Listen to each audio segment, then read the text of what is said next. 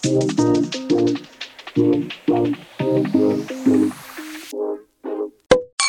这样吧。我是野象，我是野城，我是猪翅，欢迎来到微信一大口。今天我们来吐槽一下臭老爹们、东亚的老老父亲男人。真的听太多朋友吐槽他们的爸爸了。比如呢？呃，有一个粉丝朋友他说阿满，他说东亚的爸爸不着家，全都让妈妈干，这个就是一个非常普遍的现象。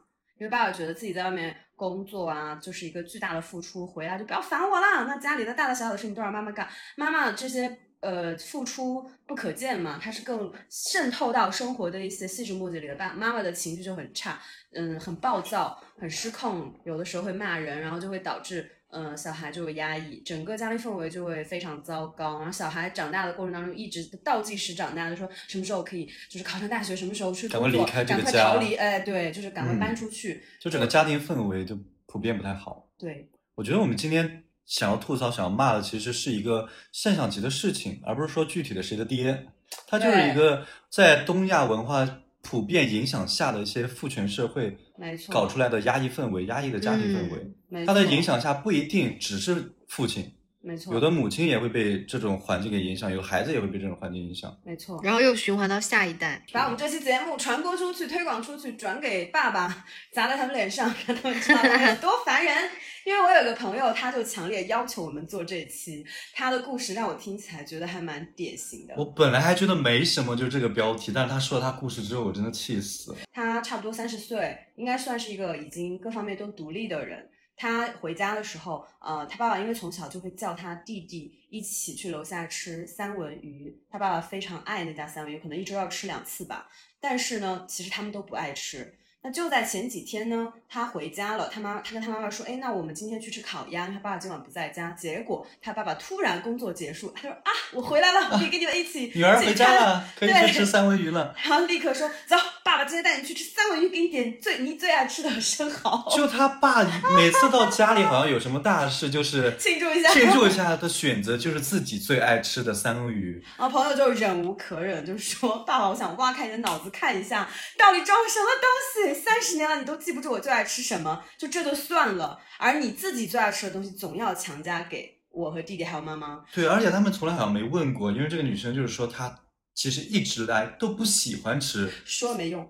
我另外一个朋友，他不吃内脏，他每次回家吃饭，他爸爸说：“哎，今天有那个什么什么鸡胗，什么什么，感觉好像哦家里也猪准备大鱼大肉猪肝什么之类的。”他说每次都要暴走，说你要我说多少次我不吃内脏，就这个事情他说了，爸爸们就会听，就当没有听到。我觉得很这很个这个奇怪啊技能也是蛮妙的，那我可以学习，然后对付爸爸。啥事儿都不记得，特别是孩子这孩子的喜恶完全不记得，就明明是最亲近的人，就真的会觉得对方没有把自己放在心上。他们的脑子到底用在哪里啊？还有一个粉丝叫山行瑞秋，他说有的时候出去打工的人并没有想象中那么辛苦，工作不苦，被老板压榨不苦，反而是一种解脱，因为比家家里的那种鸡毛蒜皮和人情往来要好太多了。然而那些留在家里的人却承担了更多。嗯，因为打工就是你做多少就给你多少报酬，是一个可以量化的、很清晰的。但是你在家里面，就这儿什么七大姑有个事儿，八大姨有个事儿，是很难去预测的。然后你付出的这些情感劳动，其实也是没有人会给你报酬，那就其实还挺累心的。你们有一些什么臭老爹值得吐槽的故事吗？呀，很多哎。男男生也会有很多，所以它不是一个性别方面的话题。对对他不是说什么重男轻女，他就是男的就这样臭爹，就这种感觉吧。反正也不能说怪他吧，就真的可能是因为社会当时那个年代的影响，就是会无形中造就这样的性格的男人出现。我就觉得我还蛮好奇男生的爸爸们会怎样去让男生讨厌。嗯，跟其实跟女生爸爸没什么区别，就像你刚刚说的，那个女生说不知道自爱自己爱吃什么，我觉得也是，啊主要是你不吃的东西太多了。是我不吃的东西是挺多。但我现在活得很好，我自己天天有很多我自己想吃的东西，我自己在外面生活，对，对我不管点外卖还是去吃东西，我很多很多的选择。从家里出来到到社会之后，我发现第一件事就是我喜欢吃的东西很多。嗯，嗯，对我来成都一年，我把自己导致了胖了二十斤。好会养自己啊。我回 对我回家之后，我爸我妈都惊了，他说他们以前真的以为就是我是那种就是吃不胖的类型。对，我就天生瘦子，这不是，我是能吃胖的，就只要能遇到我喜欢吃的东西。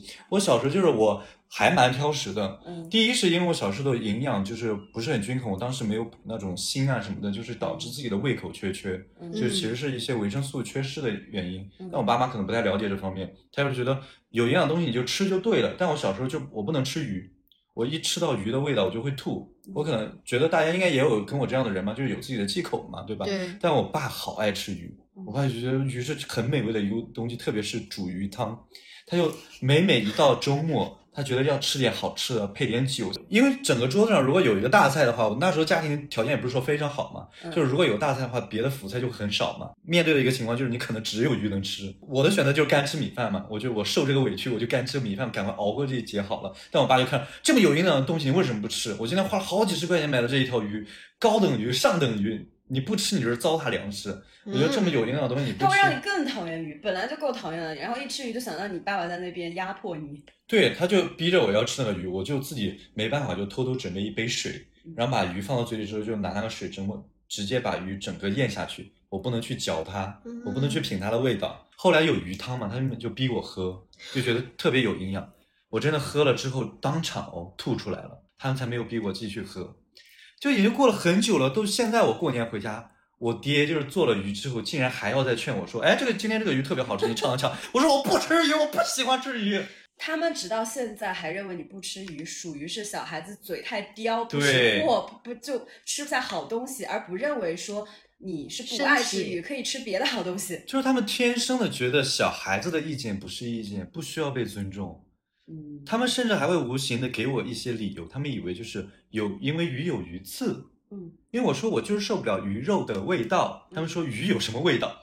我说你尝不出来鱼肉的味道，不代表别人不觉得鱼有味道啊。对呀、对啊，他们就是啊，那我今天买的这个鱼没有刺哦，它刺很脆，可以直接吃。我说有刺没刺我都不吃。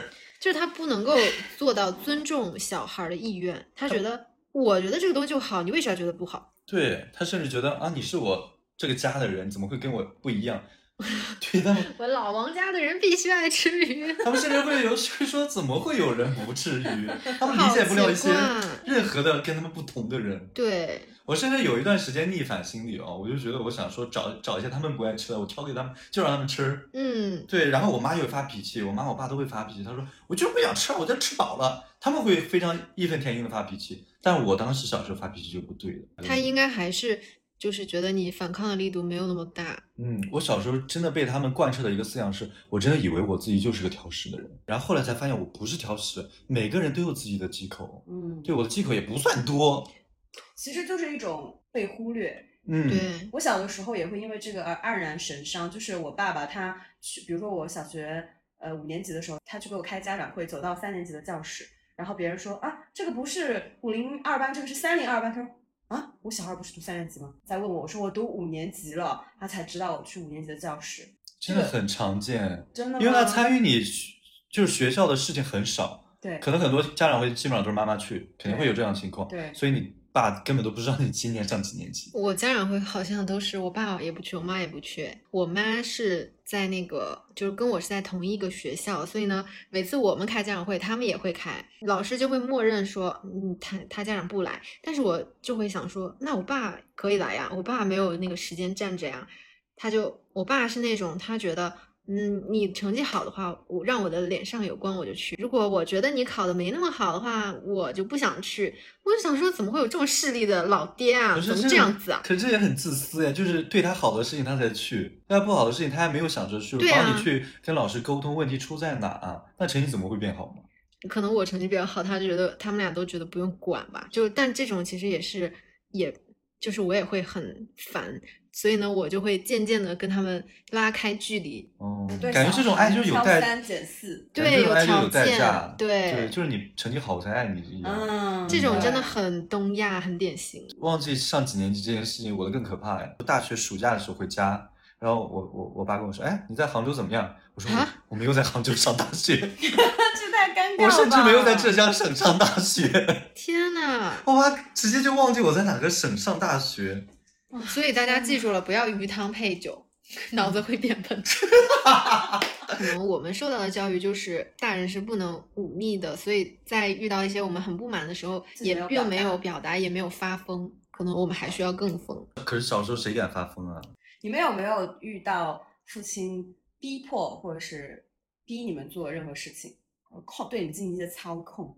我觉得反而没有，因为我爸给我的感觉就是他不管懒得管你，所以但凡多管你一点，都是浪费他时间的那种感觉。我爸就是有一种，就是我但凡要管你，我就要管到位，立马认识到这个问题是错误的，这种感觉就是下了那种狠劲儿的。就我最近在看一个剧叫《不完美受害者》，呃，里面有林允、钟楚曦还有周迅，然后里面有一个情节，因为林允演的是一个被老板强奸的女孩，她是一个受害者，她有一个同事是她的是她同龄人嘛，那同事暗恋她一个男孩子，就为她替她鸣不平，就是鼓励她要去报警，要去维护自己的权益，要去对强权抗争。然后前面这件事情我就不赘述了，中间有个情节，就是这个女孩子和这个男孩子一起去到这个男孩子家里，因为这个男男孩。他就为了他打了同事，同事对他出言不逊，污名化这个女孩，他就把男孩子揍了，他就进那个拘留所，然后出来之后呢，他就女孩想去替男孩跟他的爸爸妈妈道歉，就是说他不是因为乱打架，他是因为替我伸张正义才会这样子，所以你们不要去责怪他，因为他们家是他男孩子家里条件挺好，是知识分子，然后他爸爸妈妈就是。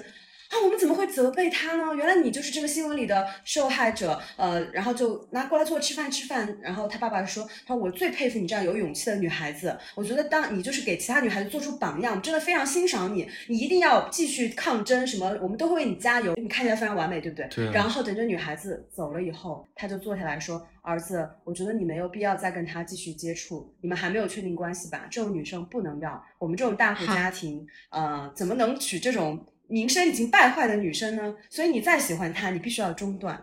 她就是一个非常觉得觉得自己好像做了一个天大的聪明，又有有理有节，你知道吗？然后又又可以保护自己儿子的一种自私的行为，然后他就这样很也很父权啊，好虚伪啊，薛定谔的道德，超虚伪的。我看了，我觉得哇，还能这样操作，就是他就是面子工程，要做独位。他知道什么样是看起来好的，但是他内里的那个根儿还是一个很传统、很迂腐的。这样的父亲，他一定是给小孩做表率的，因为首先他干涉这个小孩做一些感情的选择，嗯，而且他还会给他树立一个不好的那种榜样，就觉得，哎，我欣赏你，我觉得你很勇敢，这些是面子上的东西。然后背后再说背后说你坏话，这小孩肯定会去学到啊。哦，我真的觉得东亚父亲在面子工程这个方面，真的给孩子造成很多影响。嗯，我小时候也经常受到这方面的困扰。因为是大家都知道，我们中国过年的那个习俗文化非常重嘛，嗯，就小时候会有压岁钱这件事情，嗯，但是压岁钱呢，就是两方家庭换钱的一个感觉的一个过程，对对，因为每家的当时都有小孩嘛，对吧？你给我小孩多少，我再给你小孩多少。但后来我的姑姑就是很大方，然后就导致我的压岁钱还蛮多的。当时我就自己人生第一次，那是初一还是初二，我自己去买了一个 MP 四。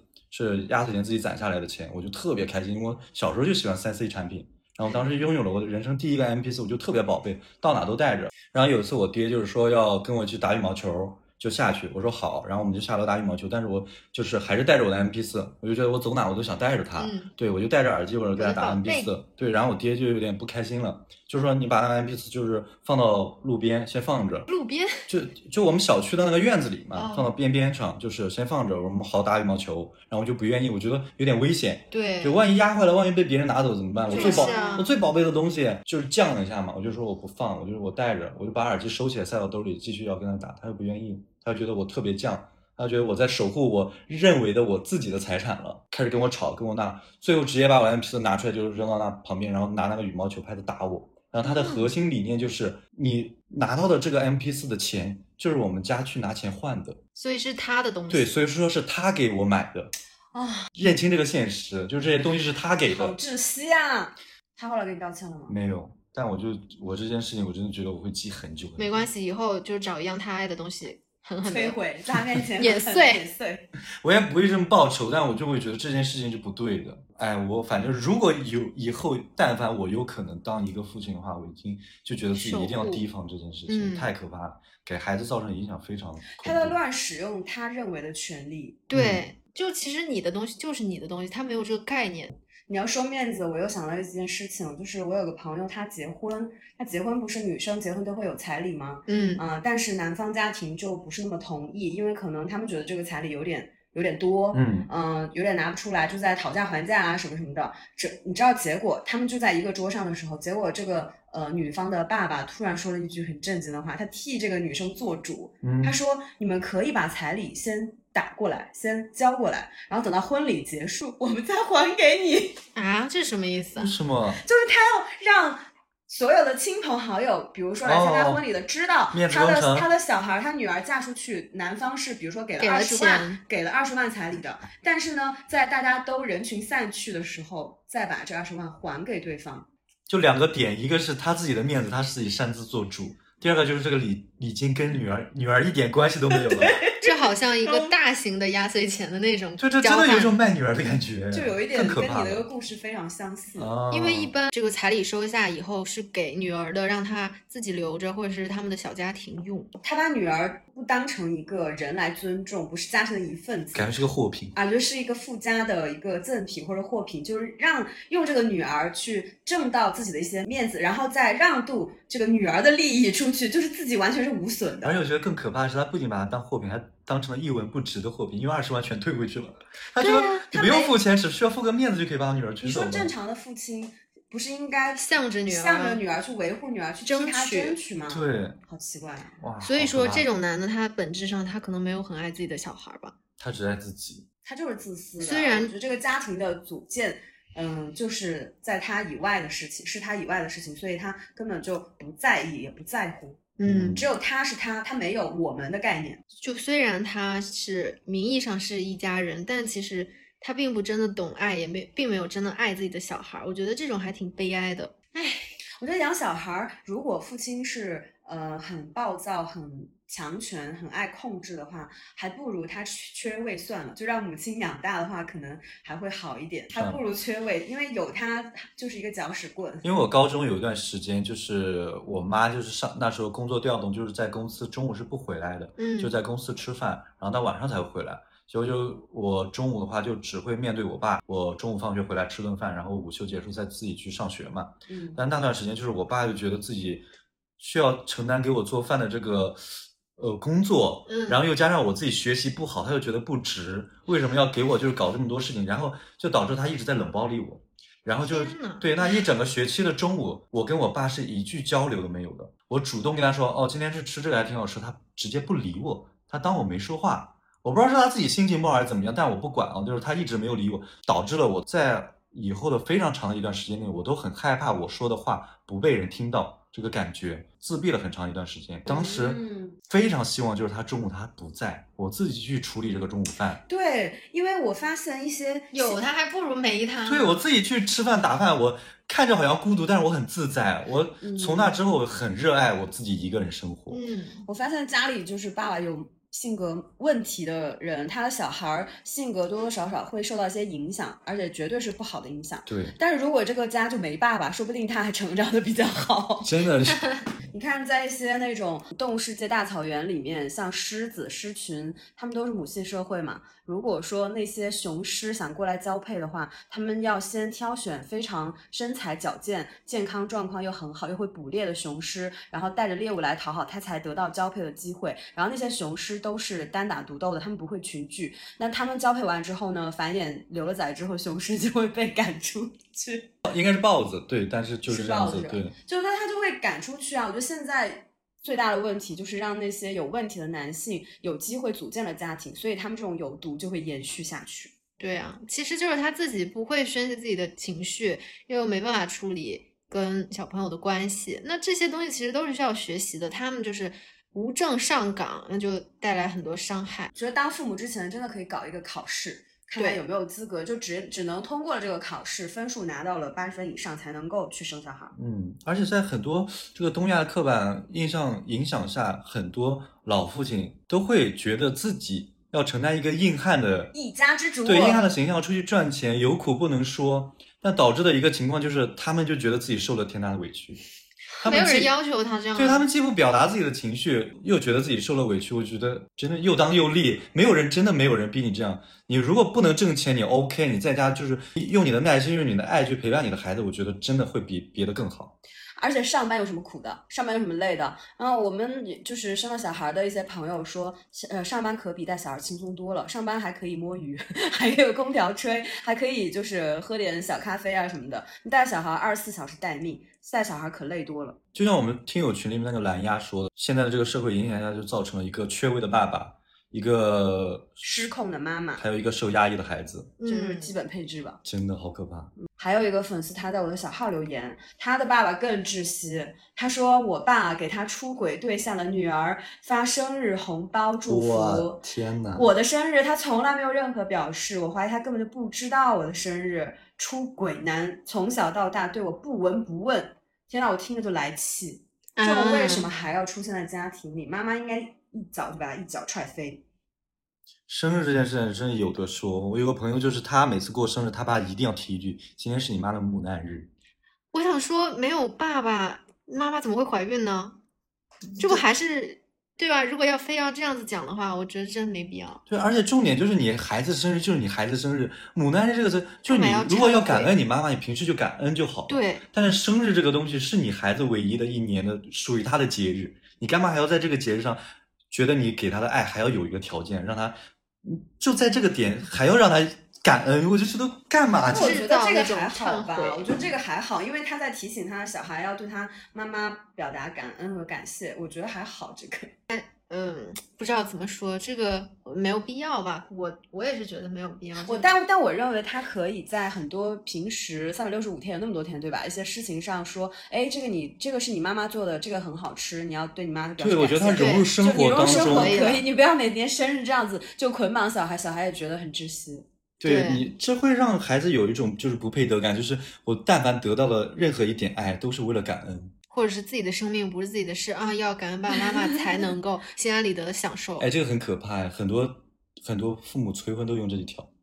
哪一条？就是你自己的事不是你自己事，你的生命是我带来的，你结婚就是为了孝敬我的吗？然后很多人就说：“好那我死啊！”对啊，他自己的人生就是他自己的人生，好吗？其实那种返校的，嗯，中国的神话就是哪吒嘛，就他。要把自己杀掉，就等于说啊，我把我这条命还给你们，现在就是谁都不欠谁了。涅槃重生。我突然觉得哪吒这个形象好高大。对，因为他还蛮叛逆的，很很不儒家感觉。对，很不儒家。我们其实，在呃家庭里面降生的话，有两种很两极的，有一种非常幸福，父母和睦，带给他很多爱和温暖。这种的话跟家庭关系好，所以他去孝敬父母啊，听父母的话，或者说他父母本身就是一些比较过得就很开心，也比较成功，也比较嗯平和的个体人格，他可以有很多值得学习的。那另一部分的人，他从小出生家里就是乌烟瘴气的，就很想要逃离，就很讨厌。你自己父母也是有的，一方面确实很感恩他们带给来的生命，带给自己生命，但是另一方面他又会觉得说，其他的事情就不要再管我了，真的非常痛苦。有一些人，其实我觉得他们，嗯，爸妈组建家庭生小孩的那个时机和条件根本就是不成熟的，就是乱生。我朋友他讲了一个他朋友的故事，就是他小的时候。嗯，他爸爸妈妈就是忙着做生意，没有时间去接他放放学，然后还老吵架。他妈妈，他妈妈倒是也挺时髦的，他妈妈宁愿打电动游戏都不去接他。我我觉得，嗯，就是作为一个妈妈，有自己的时间很好，有自己的爱好很好。但是，那你们家的小孩总要有人管吧？如果你生小孩之前没有做好准备，要去分出时间来给他，那为什么要生？然后他。小的时候，爸爸妈妈吵架很凶，他就冲出去跪在他爸爸妈妈面前说：“求求你们，可不可以不要吵架了？”他爸爸说：“男儿膝下有黄金，你跪什么跪？”哎呀，我觉得这个爸爸好，就是又冷漠又重二，就他爸脑子里面好像有个警铃，但凡就是遇到了一些有折损男儿气概的东西，立马想起来。对，好像一个那种冷漠的那种男权机器人呢。但这种也很点哎。就很点啊，就东亚男权的传输机制。我听到这种话，我一方面又觉得哇，天呐，好土啊！你们现在什么时代还在说这种？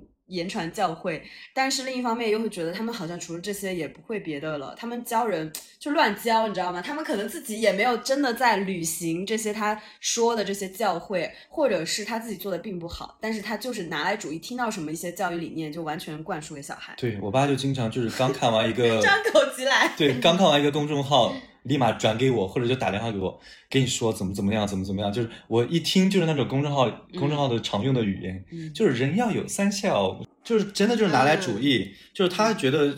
在理的，就拿过来就觉得是自己的道理，嗯，他没有在用心去钻研适合我的定制化的一些属于我的教育，因材施教，因为他不够了解你。我每次都劝他，就是你放松点嘛，我已经很大，你不用教育我，我自己就是成长的很好。对，我觉得他们还可能比较拧巴的一点就是他。哎，他老了老了，他反应过来说：“我好像以前对你的付出不够，我现在表达一些关心，但是这些关心也不是你需要的。”这已经迟来了，好吗？就是对啊，我现在只希望他自己就放松一点，chill 一点，就是不用管我，自己过好自己生活挺好的。有的时候，其实你心里还是爱他的，你知道你是很感谢他给你这个生命，也小的时候也会发生一些其他温暖的事情。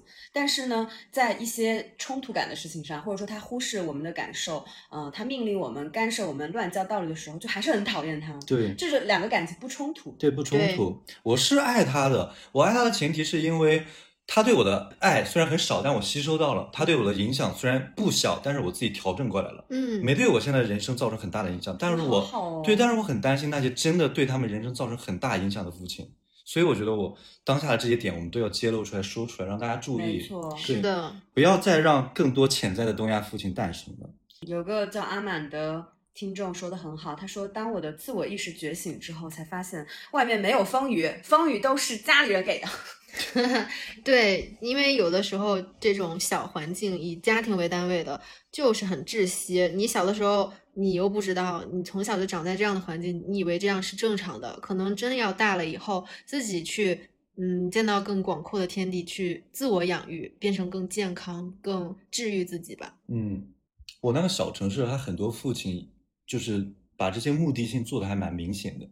他们就要求自己的孩子毕业之后必须回到他们父亲所在的城市。为啥？很多，而且填志愿还一定要去干涉。对，你必须填金融，离家里近或者怎么样你必须学那个什么机械工程，以后接爸爸的衣钵。是是是，就觉得自己的衣钵很重视。必须考公务员，除了公务员，其他的都是一些不务正业。而且公务员还必须在家附近。一旦就是有出了一个叛逆子，所谓的叛逆子，就是离经叛道去了远远的地方深造，他他们就会说这个孩子很不孝。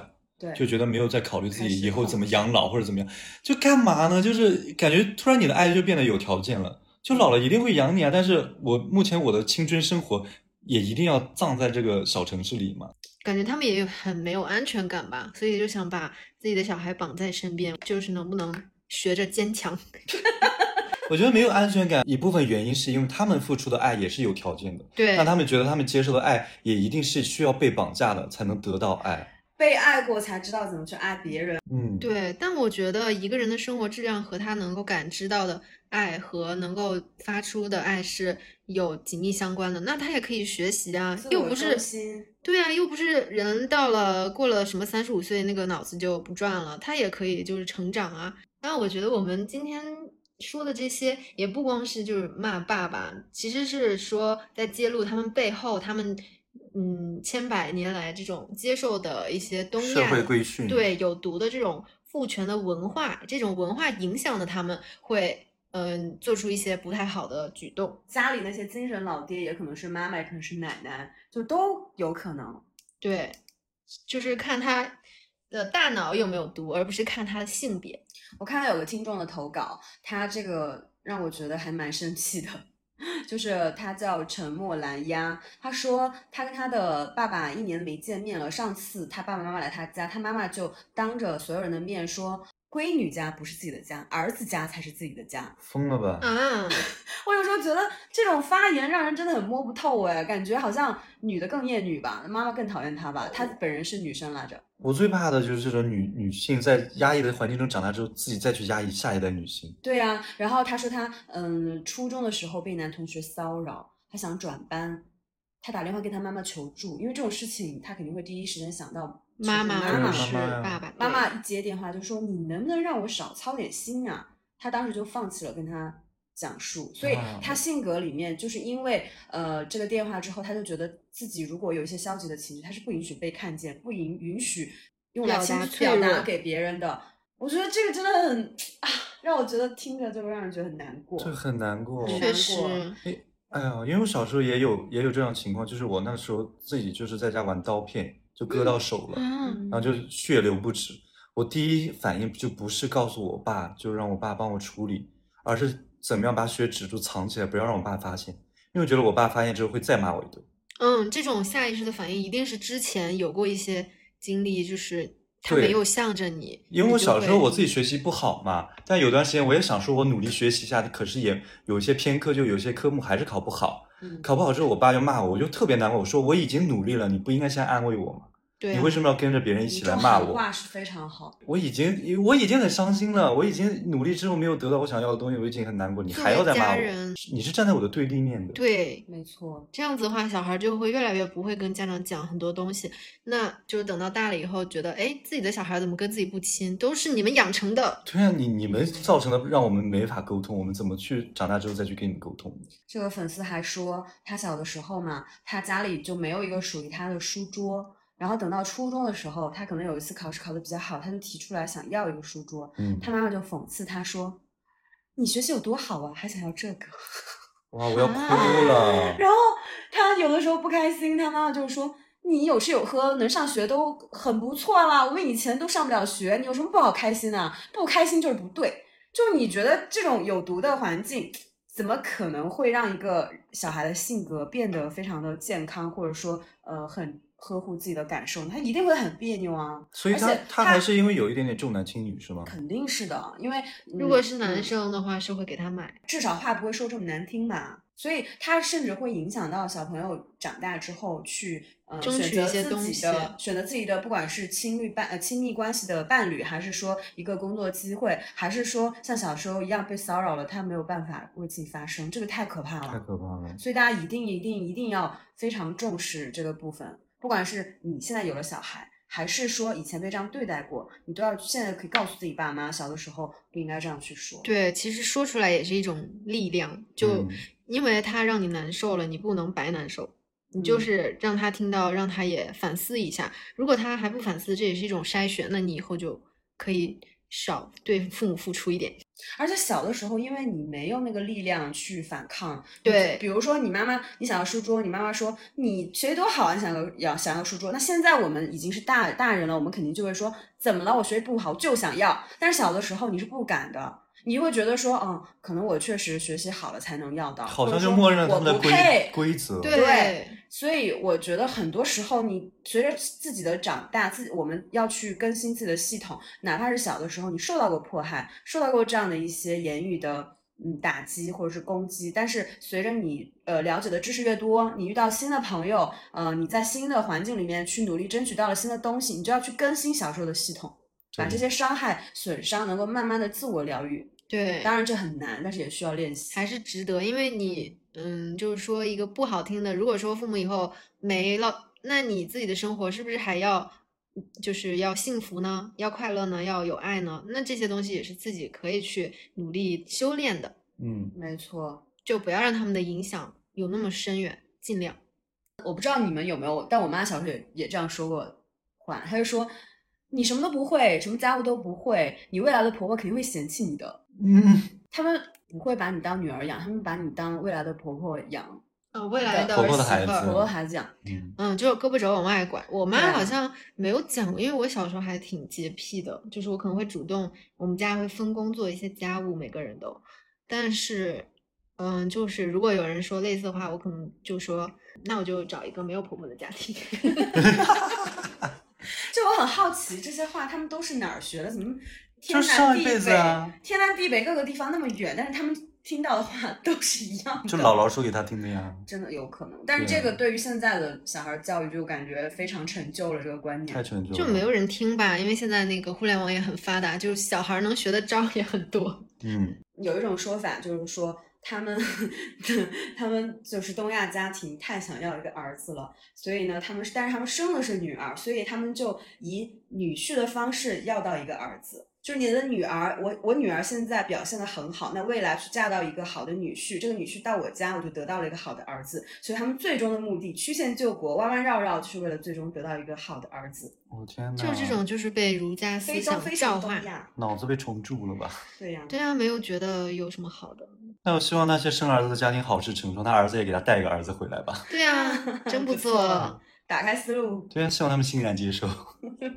还有一个叫玉金姐的听友，她妈妈说你和奶奶的关系不好，最为难的就是你爸，他觉得很奇怪，为什么要我为难啊？为什么我就要去隐忍啊？谁为难谁解决呗，真是的。嗯，因为有一些男的他遇到了一些呃家里面的矛盾，他就隐身了，然后就变成了家里面的女人在互相内讧，其实是应该他来解决的。他以为他是皇上吗？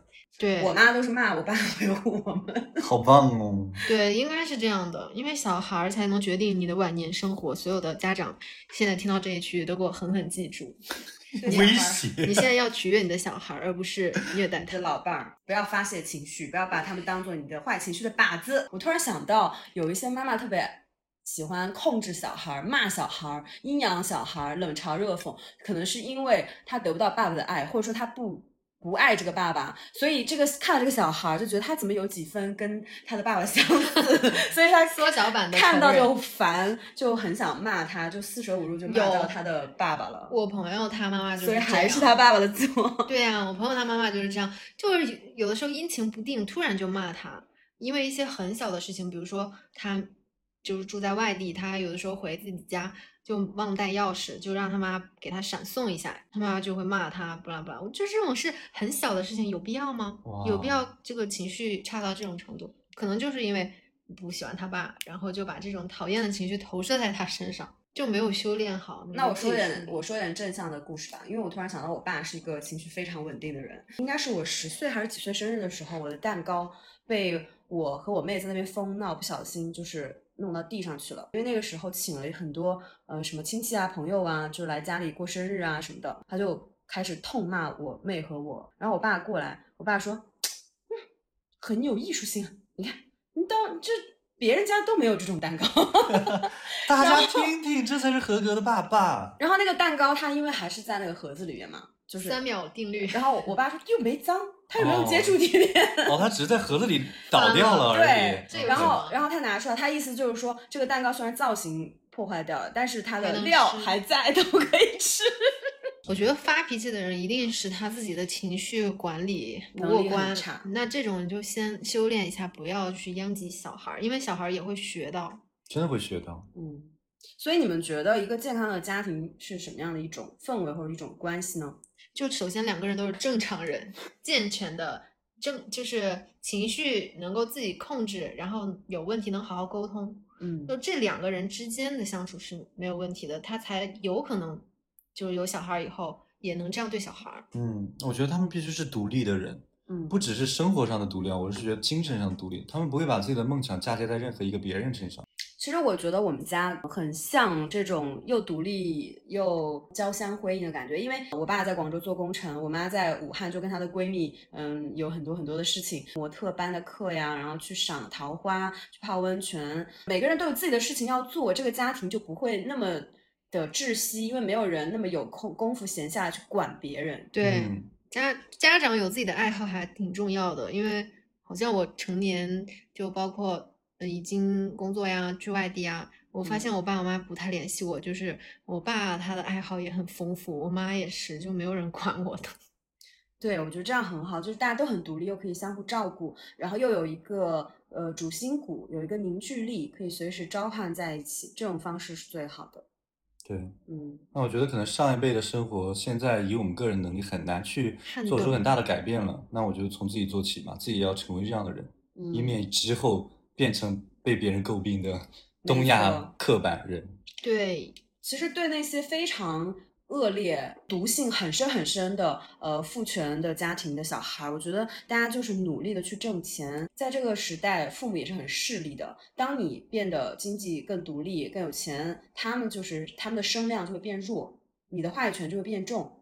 你比如说逢年过节，然后回去的时候，你给他们买点东西，呃，或者是让他们，呃，买到他们从来没有见过的一些，但是很渴望的东西。比如说他们经常看电视购物，发现那些按摩椅好贵啊，你几千上万，但是他他们经常看到，但是回来回去的时候，你给他们买了一个按摩椅，他们就觉得哇，我的小孩有出息了啊，什么就回来带这么大一份礼给我。那这个时候他收了你的礼，他就会对你客气三分，因为他们思想里面的深处还是说权力化势，对，对你有权利了，他就听你的了。就把家里的权力解构掉就行了。